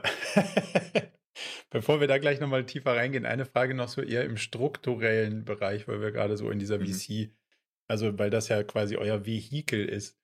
Meine Wahrnehmung ist, wir sind immer noch recht früh dran in dem, in dem ja. Circle, wo ja. es darum geht, wirklich Technologien, die so bahnbrechende Dinge verändern, so zu, zu unterstützen. Das heißt, es wird vielleicht noch das ein oder andere Jährchen dauern, bis ihr auch die ganzen Teams und Themen findet, die dann kommen. Und jetzt hat ja so ein, so ein klassischer Fonds auch eine Laufzeit. Das heißt, hinten raus ist ja irgendwie zwar nicht zwingend ein sofortiges Ende, aber mhm. dann gibt es nochmal so eine, eine, Verlängerungsphase. Aber mhm. irgendwann ist dann schon mal ein Ende. Mhm. Könnte ja sein, dass man, dass das Ende zu früh kommt, um das große Wachstum der Unternehmen, in die ihr heute investiert oder morgen und übermorgen, wirklich schon zu erleben. Also das eine ist eine, eine, wirtschaftliche Frage, die da drin steckt. Glaubst du, man ist aus der VC-Perspektive schon einen Ticken zu früh oder andersrum ausgerückt, die Laufzeit zu kurz? Mhm. Und glaubst du, dass dieses VC-Problem, ich muss da auch wieder raus, uns ein bisschen auch daran hindert, die Probleme größerflächig anzugehen, wie wir sie vielleicht angehen müssten, um sie auch wirklich mhm. zu lösen? Mhm. Ähm, Genau, also ich meine, die Welt braucht ein Hardware- und Software-Update und ich glaube, dass Software klar ist und skalierbare Geschäftsmodelle gibt und die haben wir auch schon, in die haben wir investiert und haben wir tolle, tolle Gewinner im Portfolio, ehrlich gesagt, schon, die sich toll entwickeln. Das ist mit der klassischen Brille absehbar, also oder abbildbar. Und ich glaube, wir müssen halt massiv in Hardware rein und ähm, das äh, ist challenging, so, das ist ähm, so. Ähm, auf der anderen Seite, wir müssen es schaffen. Und ich glaube, ähm, auch da sehen wir, wie sich Dinge verändern. Also zum Beispiel eine Firma investiert in Neratec, die ähm, synthetisches Kerosin macht für die Luftfahrt. Und ähm, die sind eben schon relativ weit und die haben, verkaufen die Anlagen schon. Es fängt an, eben zu funktionieren und in die Skalierung zu gehen. Und dann gehen halt auch ähm, da Firmen rein, die Off-Take-Agreements für den Abkauf von diesen Materialien bieten. Und wenn es um die Skalierung dann von Hardware geht, dann, dann sehen wir auch eine große Chance, dann auch, dass diese Fabriken vorfinanziert werden können von Banken, also auch andere Finanzierungskonzepte da, da mhm. reinkommen. So, und ich glaube, ich, ich kann keine generische Antwort geben für den Bereich, aber ähm, wir müssen es schaffen, dass wir diese Innovation auch finanzieren können. Ähm, weil wir werden die Welt nicht zirkulär und dekarbonisieren rein mit Software. Das ist zwar schön, aber wir müssen es einig hinkriegen, dass vor allen Dingen viele ganz tolle Wissenschaftler auch zu Gründern werden und nicht nur Businessleute, die Plattformen bauen. Und damit ist das ist überhaupt nicht despektierlich gemeint. aber ähm, ich verstehe total, was du meinst. Ich bin ja selber so einer, der das gemacht hat. Ja. Ähm, so, ich, ich, ich, also wir brauchen aber die Leute von, ähm, von den Unis. So, also wir haben jetzt in eine Firma ähm, investiert, C1, ähm, da hat ein Quantenchemiker am Supercomputer einen neuen Katalyseprozess erfunden für grünes Methanol. So, und das ist halt einfach Hammer, weil ja. ähm, grünes Methanol ist eine der Antriebsarten äh, für Schifffahrt der Zukunft, um wegzukommen von dem Schweröl. Und Maersk hat zwölf Containerschiffe gekauft mit Methanolantrieb, auch echt mal ein geiler Move, so, weil einfach mal ein Priming-Effekt damit reinkommt. Und ähm, so eine Innovation da zu haben und ähm, sagen wir, das finde ich auch prototypisch echt toll, Christian Vollmann, der mit dem zusammen gründet, ähm, als bekannter Serienunternehmer, der auch eben so eine Plattform-Softwarelösung gebaut hat, wie, wie, wie, wie ich vorher, der sich auch seines Privileges bewusst und sagt so, hey, hier, das ist die Innovation, die wir brauchen an der Stelle. Ähm, da muss ich sagen, echt Kudos, super geil, da haben wir investiert. Ähm, das ist eine so, das ist prototypisch für, für die Innovation, glaube ich, die wir sehen müssen.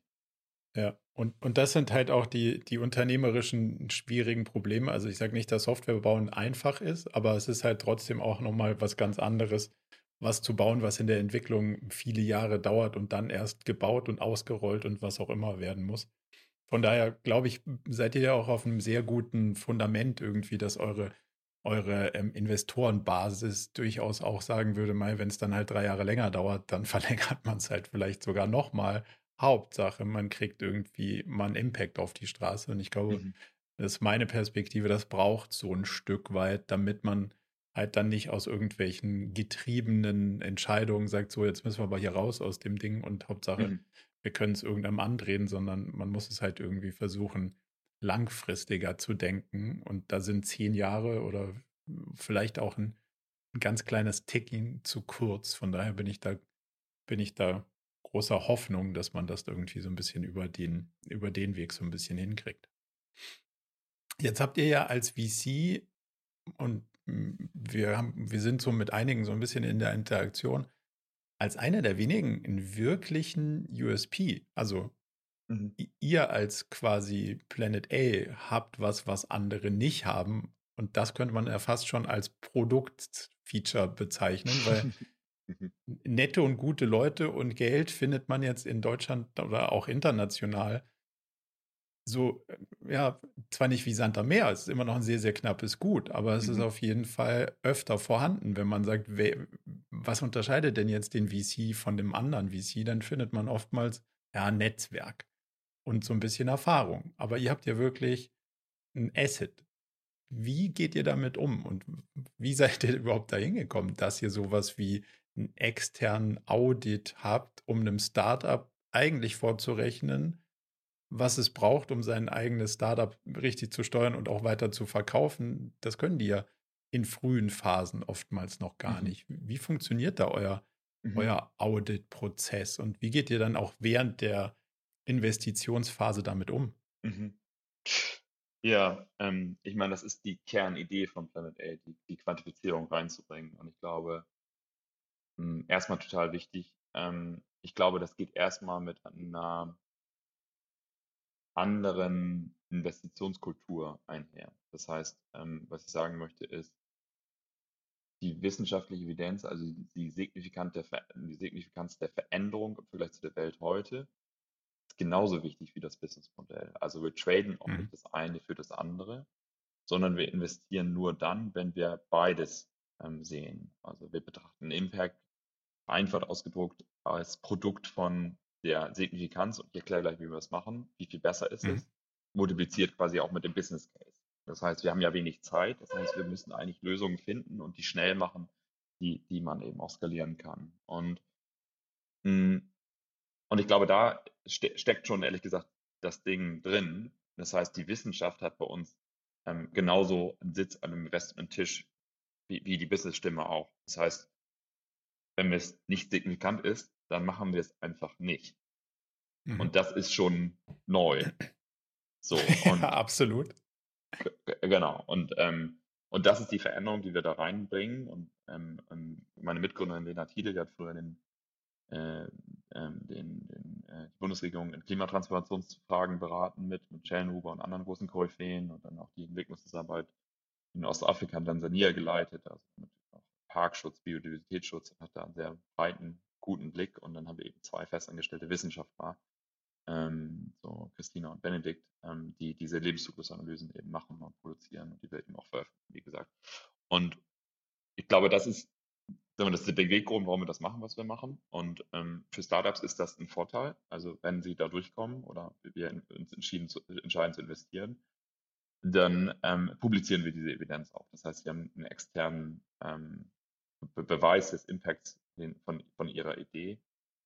Ähm, genau, und das ähm, ist ehrlich gesagt auch, was wir merken, jetzt für uns ähm, als Planet A total interessant, weil ähm, auch andere Investoren das gut finden, wenn wir mit an, an, an Bord sind, weil wir natürlich die Evidenz mhm. auch mitbringen für deren Investmententscheidung, denen auch klar ist, dass es gut ist. Was jetzt zum Beispiel auch ganz, ganz cool ist, wir sind der erste Artikel 9 Fonds in, in Deutschland. Das ist das Alignment des Financial Reportings mit der EU-Taxonomie und das ist dieses Artikel 9 der Hot Shit in Regulierung. So. okay. So, äh, sehr vereinfacht ausgedrückt. Ähm, ja. Aber wir sind eben die Ersten, die da durchgekommen sind, äh, wo, äh, wo wir die Sachen dann eben auch offenlegen äh, unter Reportingpflichten. Und das ist, das ist gut.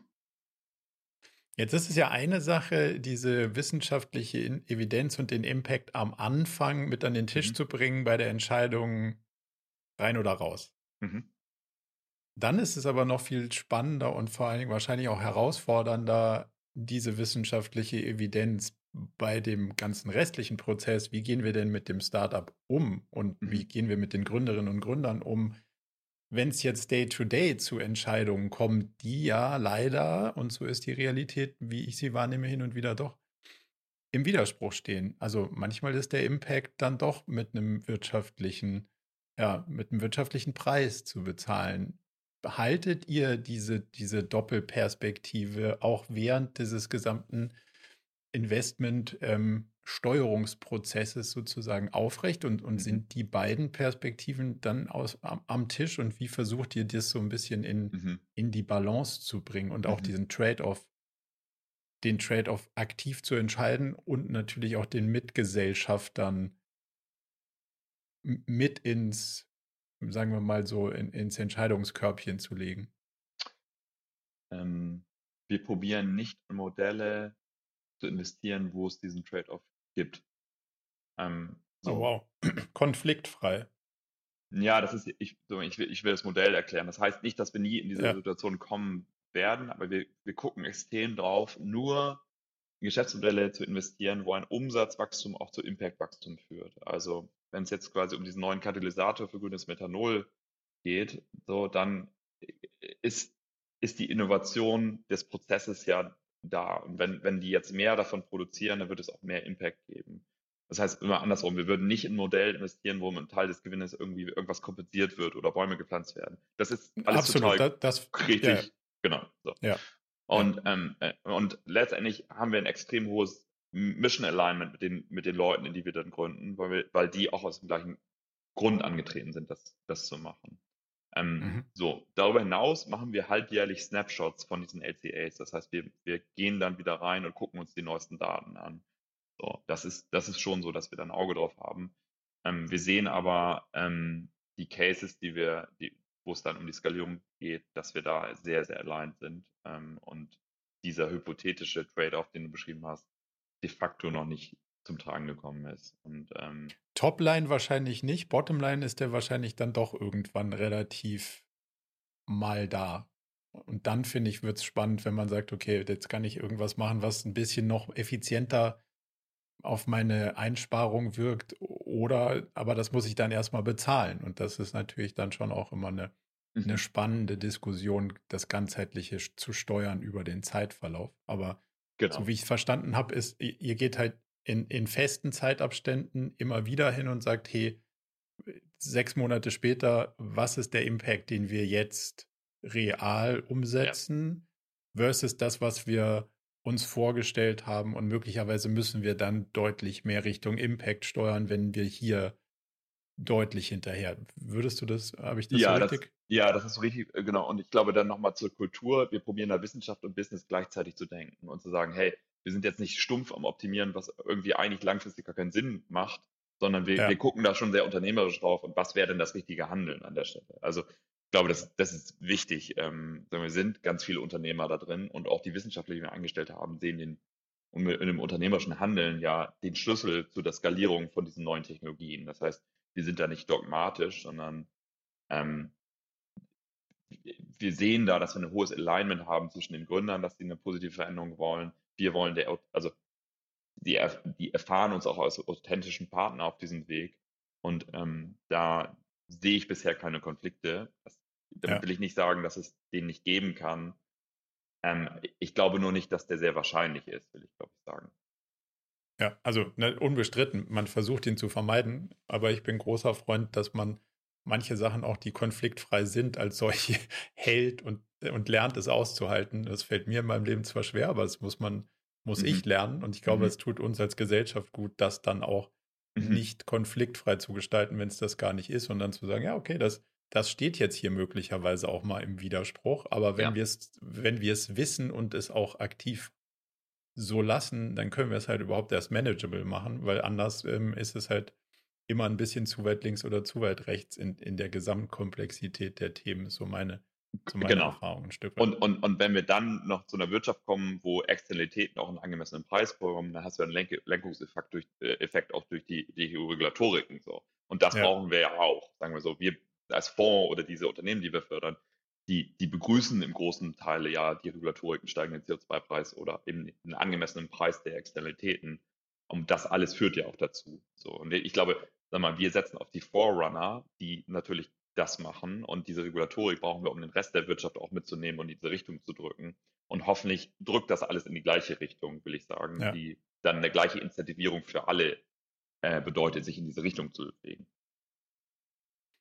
Also anders, anders ausgedrückt, ihr setzt auf die ganz frühen Innovatoren und wenn dann die Regulatorik nachzieht, dann habt ihr nochmal eine sozusagen eine, eine größere Unterstützung der Hypothesen, dass es, dass es dann das Businessmodell Exakt. durch die Regulatorik noch ein bisschen positiv beeinflussen Genau. könnte. Also als Booster. Wir brauchen das Ja, nicht, genau. dass es funktioniert, sondern es ist so ein Booster Ja. dafür. Ja, genau.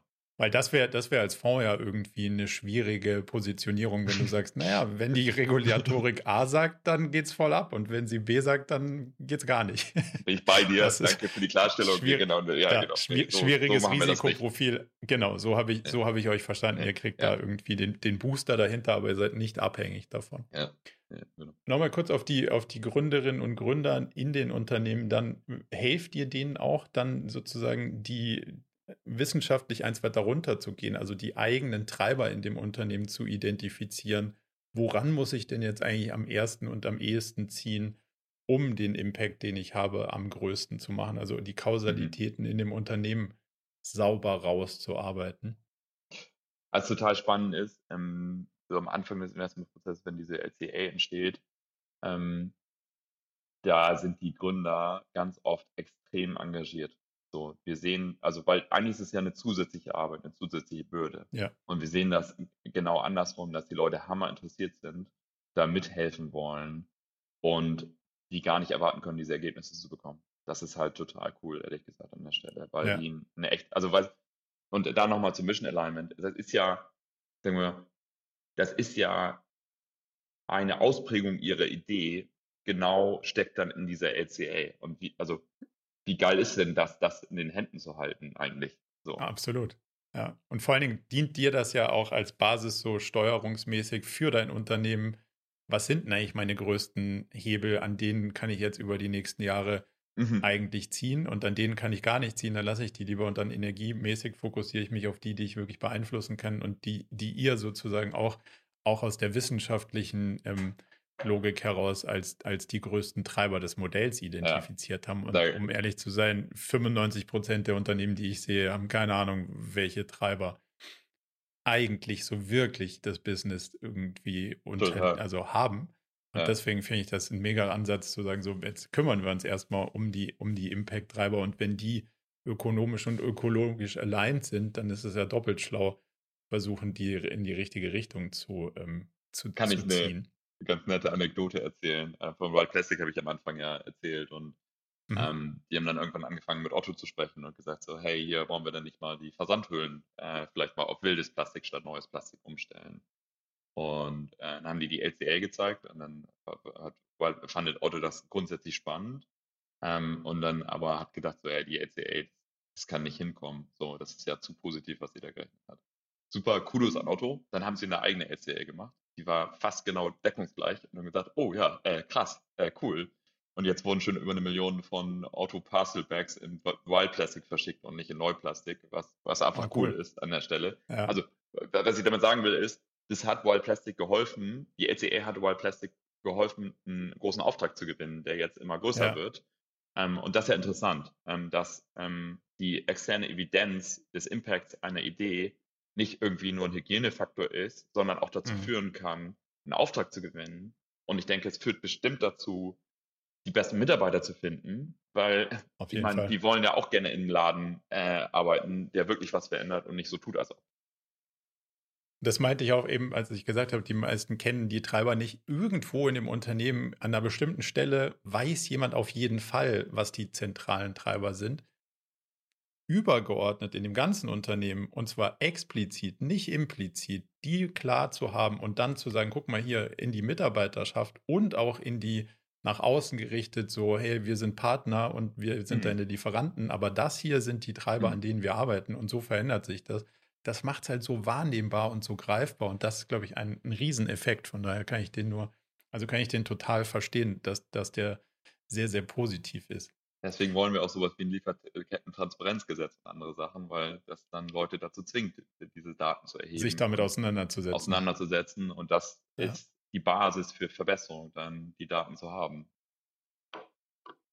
Wenn wir jetzt so ein bisschen noch über, über die, das ganze, ähm, sagen wir mal, Mindset in dieser ganzen Gründer- und Gründerinnenkultur sprechen, was würdest du sagen, muss sich verändern? Mhm. Also, was muss cool werden und was muss Mhm. aufhören, cool zu sein?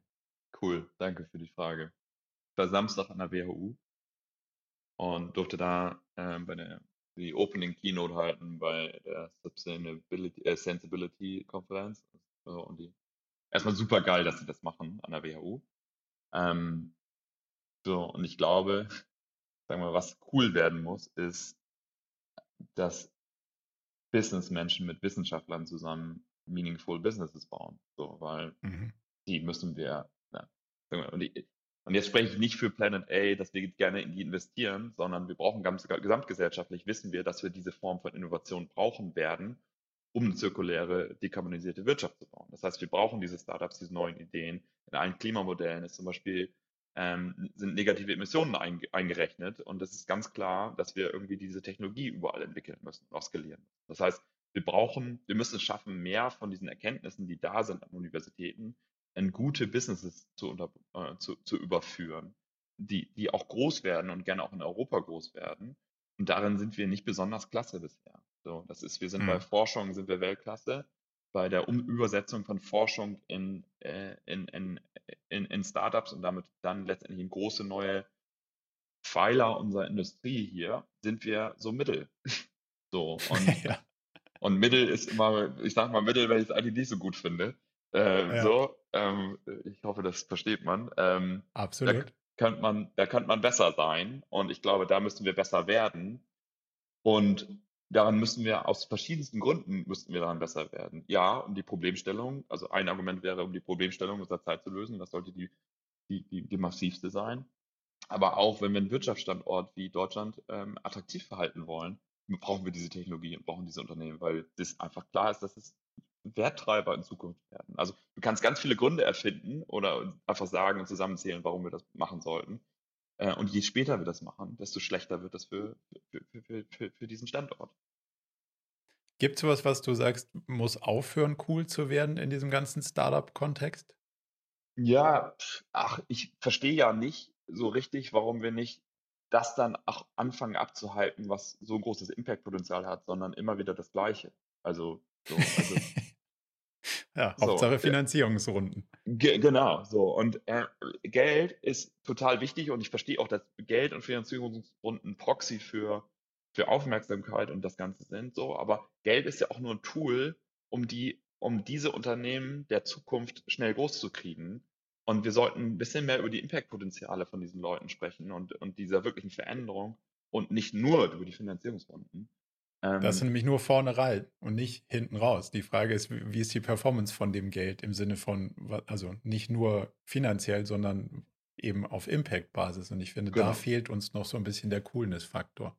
Genau. Und natürlich, also ist es so, dass diese Unternehmen, die wir da suchen und finden und mit aufbauen, das müssen ja natürlich krasse, große Unicorns werden. Das ist ja gar keine Frage. So, aber das ist ja kein Selbstzweck, sondern die müssen das werden, weil wir auch diese Technologie schnell skalieren müssen und das halt hinkriegen Ja. müssen, dass die Gewinner werden. So und Aber halt, weil es nicht cool ist, ein Unicorn zu haben, sondern weil es halt cool ist, einen großen Impact zu generieren und dann bist halt zufällig ein Unicorn. Ich glaube, die Kausalität steht Genau andersrum, ja, genau. Ja, ja, und das würde ich gerne, dafür würde ich gerne sorgen, dass Unicorns per se nicht cool sind, sondern dass es, an, Mhm. dass es andersrum irgendwie ganz spannend ist.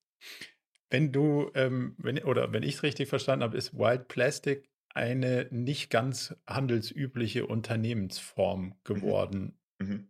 Welche, welche ist es und mit hast du dich oder habt ihr euch mit unterschiedlichen da auseinandergesetzt und, und, und wie war denn da der Entscheidungsprozess zu sagen, wir machen jetzt nicht eine klassische GmbH, UG Mhm. oder was auch immer, sondern Mhm. wir machen da was anderes. Ja, ähm, White Plastic ist in Verantwortungseigentum gebaut. Ähm, das heißt, es ist Kannst du, unverkäuflich. kannst du kurz zusammenfassen, was, was das bedeutet? Mhm. Ähm, die Idee von Verantwortungseigentum ist, mh, dass das letztendlich unverkäufliche Unternehmen sind. Das heißt, die können nicht Mhm. übernommen werden und irgendwo einverleibt werden, sondern sind per se äh, unabhängig und eigen. Ähm, so, im Prinzip ist es da, geht es darum, die, die, die, Macht von Geld zu limitieren äh, und zu sagen, hey, das ist eine, eine, eine Option, die ich auch wählen kann als ein Unternehmen, was, was stabil, haltungsgetrieben und langfristig aufgestellt sein soll. Und bei Wild Plastic fanden wir das eine gute Idee, weil im Prinzip die Hauptasset von, von Wild Plastic ist, ist die Marke und ist die Haltung und ist eine sehr aktivistische Company, würde ich sagen. Also die eine Mhm. Mission hat. Und ähm, da möchtest du, glaube ich, verhindern, dass diese Marke gekauft wird, vielleicht vom großen Konzern und dann Teil des Greenwashings wird. Ähm, Mhm. also, so, das ist, so, sagen wir, das ist der Beweggrund dahinter dieser Entscheidung.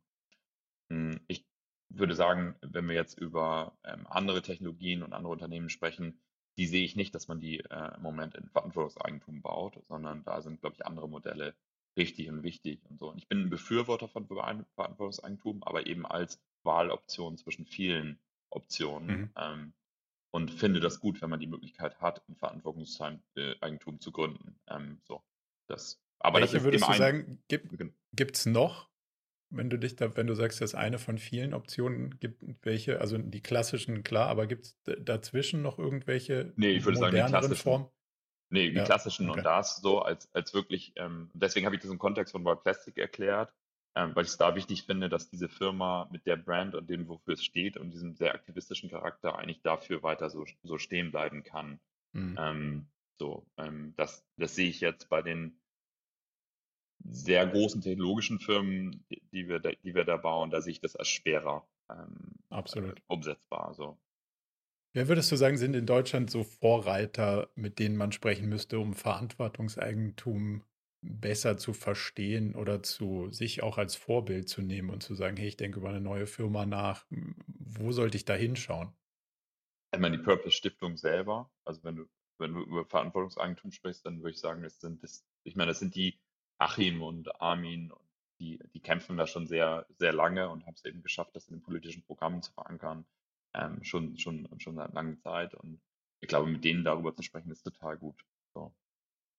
Ja. Und welche, welche Company würdest du sozusagen als Vorbild sehen? Oder fällt dir Mm, eine ein? Ja, ich meine, das ist, das ist, sagen wir, Elo-Bau finde ich, finde ich, finde ich gut, was das angeht. Ähm, Das ist ein Ecosia, das ist ein Wild Plastic, das sind, das sind diese Firmen, die, die dafür stehen. Ähm, Mhm. So, und genau, und die, und äh, sag mal, das Interessante ist ja, ähm, wie schaffe ich das eben auch, und damit haben wir uns bei, bei Wild Plastic auseinandergesetzt, sind ja unterschiedliche Sachen. Wenn du eine Firma hast, die groß ist und die sich dann selbst gehört, ähm, die dann so zu überführen, ist eine Ding. Ähm, wenn du aber ein Startup gründest und dann aber einen großen Kapitalbedarf hast, das war, da waren wir ein bisschen pioniersmäßig unterwegs mit Wild Plastic. Ähm, das ist dann gar nicht so einfach, sondern aber das haben Nee. wir da auch hingekriegt. So, ähm, genau. Okay, weil das ist ja spannend zu sagen, okay, das geht natürlich was, wo du sagst, hey, da brauchen wir eigentlich gar nicht so viel Geld und dann gehört sich das selber, aber wie überzeuge ich jemanden, da dann auch was reinzugeben, Ja. was möglicherweise auch nicht wieder rauskommt? Ähm, das ist ja schon auch mal noch eine ganz andere. Deswegen Mhm. finde ich es immer ganz spannend, so ein paar Leuchttürme zu haben, die man sich mal anschauen kann, wenn man jetzt Mhm. sagt, hey, ich mag vielleicht was Neues machen und dann schaue ich mir mal Mhm. das eine und das andere Modell an und vielleicht kann man Ja. da was für die, für die eigene Entscheidungsfindung so Ja, rausziehen. sprech doch mal mit denen im Podcast. Ist doch gut. Ja, ab- absolut. Wenn wir jetzt davon ausgehen, dass du ja einen sauspannenden Job hast, der auch wirklich was bringt, also da ist ein Impact dahinter. Wie schaffst du es ganz für dich persönlich irgendwie, aber auch die Balance als Mensch zu halten und Mhm. nicht dich selbst über den Haufen zu schießen? Also dem getreu dem Motto, erst, Mhm. erst den Mitreisenden helfen, wenn man sich selbst geholfen hat. Wie schaffst du deine persönliche Balance in dem ganzen Feld, wo man sagt, Mensch, es muss doch jetzt aber schnell gehen und wir müssen doch? Mhm. Hilft uns ja auch nichts, wenn, wenn, wenn du nicht ankommst. Wie, wie ist dein persönliches Rezept für die Balance? Mhm. Hm. war schon sehr herausfordernd, das aufzubauen. Ehrliche Antwort. Mhm. Also ähm, das war schon, das war schon viel Arbeit so. Und jetzt dadurch, dass sich Planet A so unglaublich gut entwickelt, sind wir in der Lage, das Team einfach ähm, gut zu verstärken und wir kriegen jetzt tolle Leute dazu und dadurch, sagen wir, ist es, kommt es ein bisschen wieder in den Normalbereich, wenn ich ehrlich bin, zurück, aber Mhm. eben noch über dem Normalbereich. Also insofern bin ich jetzt nicht so, an, so jetzt, aber jetzt habe ich das gesagt. ähm, so, Also ich bin gerne draußen, also ich gehe gerne mal, ähm, äh, ich bin jetzt Sonntag einen Halbmarathon gelaufen, gehe gerne in die Berge, mit einem Paraglider fliegen oder mein Surfbrett mag ich gerne und gehe äh, in Wellen unterwegs und oder mit dem Rennrad fahren. Das heißt, Sport hilft mir. Und Ja. das andere ist so, ehrlich gesagt, mein Kalender ist, der hält im Moment, wenn ich ehrlich bin, mein Leben zusammen. So, ähm, da, da, da auch was zu blockieren und was einzutragen. So, aber ich lebe ziemlich genau nach dem Kalender. Ähm, das muss man auch gut finden. Ähm, Ja. aber wenn man das so macht, wie, was wir gerade machen im Team, ist es relativ alternativlos. Und wenn du nicht Dinge reservierst in deinem Kalender, dann werden die einfach alle überbucht und dann ähm, hast du keine Zeit für dich. Insofern ist es, das ist so, da ist, glaube ich, wichtig, da auch Pausen zu haben. Und ich meine, Freunde, Familie, so, das ist, äh, ich glaube, die offensichtlichen Sachen. Ähm, ich Ja. glaube, du musst es nur, sag mal, je, je weiter ich komme, desto mehr merke ich, ähm, dass es schon wirklich wichtig ist und man kann eine Zeit lang ähm, auch echt viel wegdrücken und so machen. Aber wenn du es nicht schaffst, in Verbindung zu bleiben mit den Menschen um dich herum und auch mit deinem Körper, dann, ähm, dann wird es einfach irgendwann schwer. Und ich habe ja mit vielen Seriengründern zu tun und ähm, sagen wir da, da haben halt auch manche mal einen Burnout oder andere Sachen und es ist nicht so, ich glaube, wenn du irgendwas Großes, ja, es ist schwierig. Also ich will das ja auch nicht promoten, dass das so ist. So und will ich auch bei mir Absolut. nicht sagen. Ähm, vielleicht kann man das auch besser noch hinkriegen als ich. Ähm, gewisserweise. Aber ich finde den offenen ja, Diskurs darüber wichtig, weil es ist, also bei LinkedIn sieht es immer alles nach Overnight Success aus und alle schaffen es, nur man selber nicht. Und man denkt Ja. sich, boah, wie machen die denn das alle? Und dann, ja, aber ist ja auch wichtig, dass mal einer sagt, ja, puh, da bin ich jetzt vielleicht mal ein bisschen länger auf dem Gas gewesen. Und wie du Mhm. sagst, irgendwie den, diese Connection zu verlieren. Ich habe gefühlt fünf Jahre auf der Straße gelebt. Also jetzt nicht auf der Straße, aber auf der, also ich war fünf Jahre unterwegs. Ich habe in Hotels gelebt. So. Und dann habe ich irgendwann festgestellt, warte mal, wo sind denn die ganzen anderen Leute, mit denen ich Mhm. eigentlich die ganze Zeit unterwegs war? mhm. Die sind irgendwie nicht mehr so nah bei mir, weil ich nicht mehr so nah bei denen war. So. Und das ist ja eine, eine Konsequenz, die muss man sich erstmal bewusst machen. Und ich finde schon auch, dass das ein Stück weit zu diesem A-Diskurs gehören sollte, dass es nicht alles so easy peasy aussieht und dass man sagt, ja, man kann auch mal eine Zeit auf dem Gas sein, aber es ist auch genauso wichtig, ja, dann drüber nachzudenken, wie kommt man wieder runter, ja, als auch ähm, sicher ein Stück weit aus eurer VC-Rolle heraus ein bisschen auf die Gründer mm, zu achten, im Sinne von, hey, schau mal, es ist sau cool, was ihr da macht und es ist auch wirklich ein großes Thema.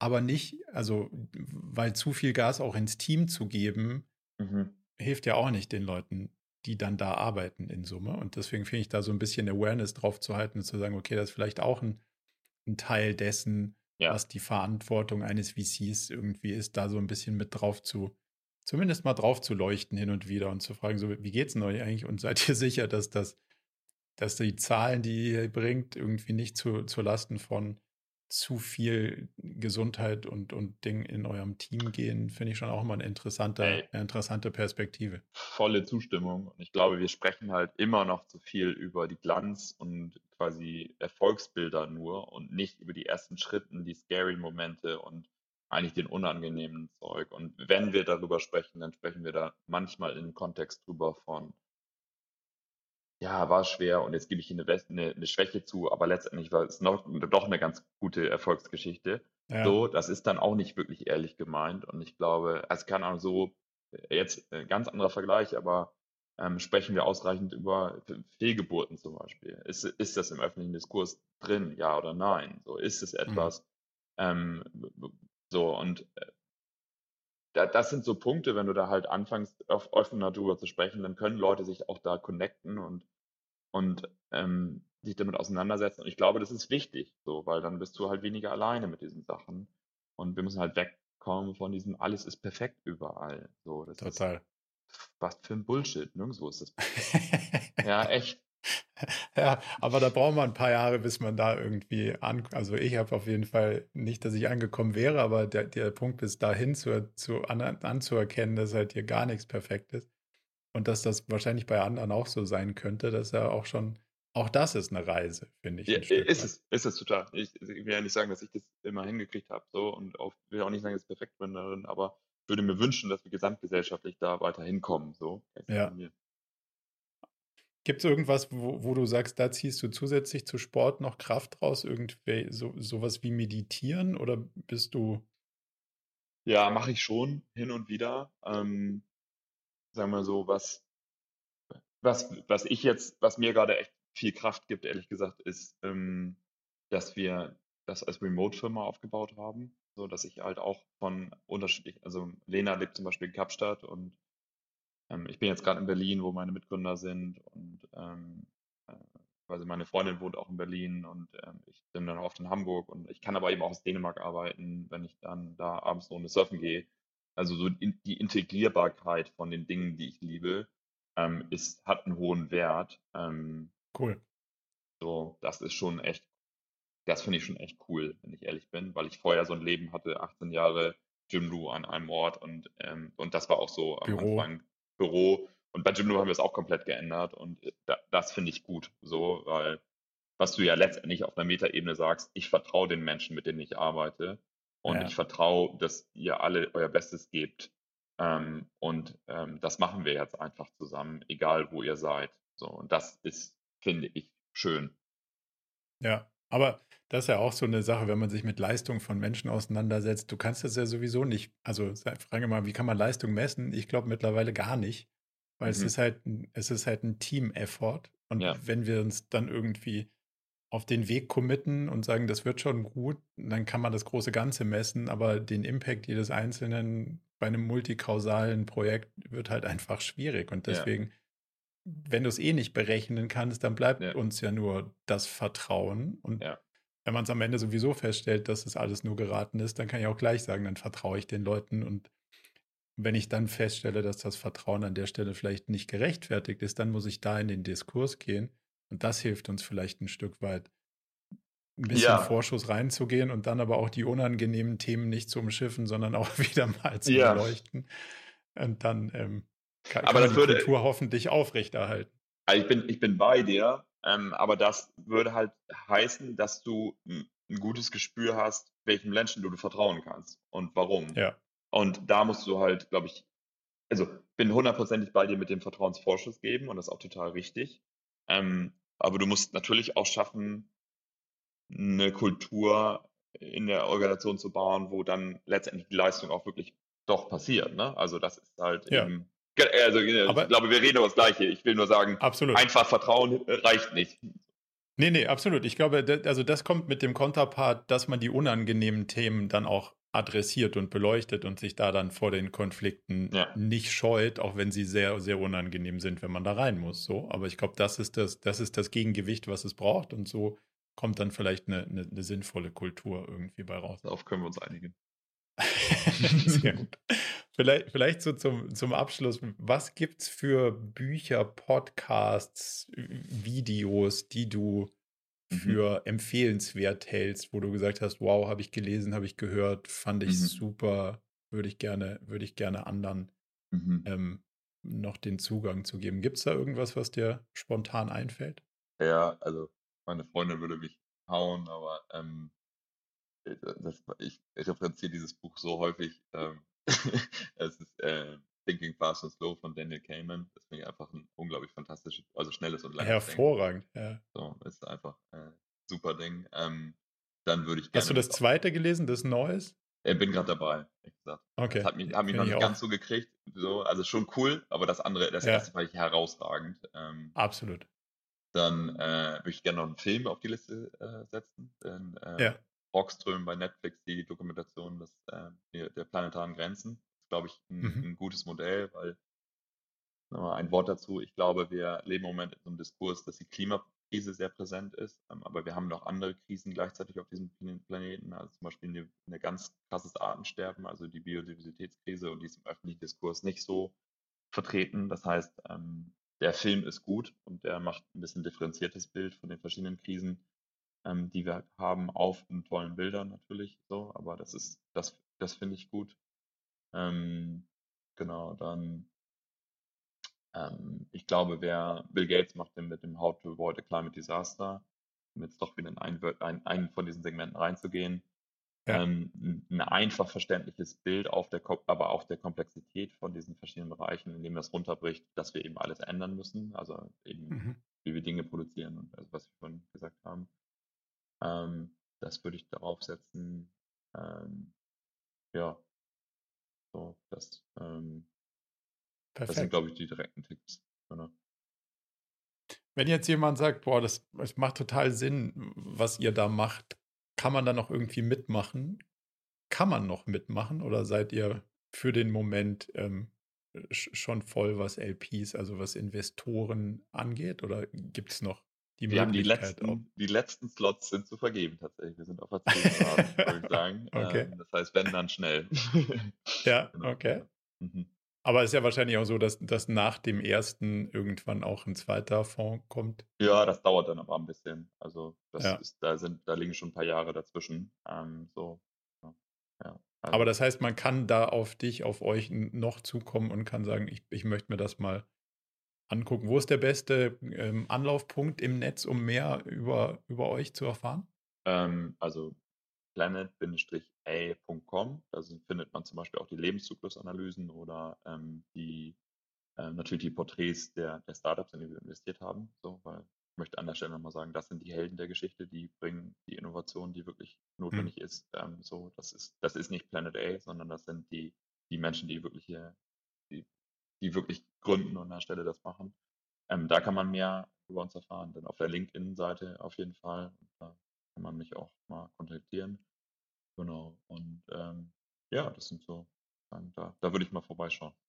Und da sind auch die neuen Heldinnen und Helden gut aufgehoben. Das heißt, wenn, wenn man jetzt sagt, man hat ein Startup und das geht so in die Richtung, dann kann man auch da Kontakt zu euch aufnehmen und kriegt einen relativ ähm, genau. unkomplizierten Weg, mit euch in die Interaktion zu kommen. Der beste Weg dafür ist tatsächlich über unsere Webseite. Ähm, dann mhm. erheben wir eine Reihe von Fragen, die uns erlaubt, äh, diesen Prozess besser ähm, zu steuern, weil wir verschiedene Analysten für verschiedene Bereiche haben und dann müssen wir das nicht intern erst an die richtige Person geben, sondern es schlägt direkt bei den richtigen Leuten auf. Also wenn man jetzt ein Startup ist und Bock hat, mit Planet A zu sprechen, dann am besten über den Link auf der Webseite, den findet man da. Und das wäre da der coolste Weg und auch ehrlich gesagt der schnellste. Perfekt. Dann äh, werden wir den auch noch in die, in, die, in die Verlinkung hier mit reinpacken und hoffen, dass da das, das eine oder andere spannende Startup den Weg zu euch findet. Ganz, ganz herzlichen Dank für die durchaus illustre Reise und, und äh, spannenden, spannenden Beleuchtungen, die du, die du mit mir vor, vorgenommen hast, für die sehr wichtigen und drängenden Probleme, glaube ich, die wir haben. Ich danke dir und danke, ähm, hoff, hoffe, dass wir uns bald wiedersehen. Ja, mal in real life. Ja. Bis dahin. Bis dann. Zum Abschluss noch ein kleiner Hinweis in eigener Sache. Wir haben ja nicht nur diesen spannenden Podcast, sondern auch einen Newsletter, bei dem wir uns versuchen, so aus unterschiedlichen Perspektiven dem Thema zu widmen, wie man eigentlich sein Leben und ein Unternehmen heute so wirklich führen kann und soll. Von daher gibt es da einmal im Monat ähm, ganz spannende Perspektiven und natürlich kriegt ihr über den Weg auch immer mit, welche neuen Podcast-Episoden stattfinden, welche Events wir vielleicht online haben und viele andere Sachen. Von daher meldet euch am besten gleich zur Mailingliste an unter murakami.com/newsletter.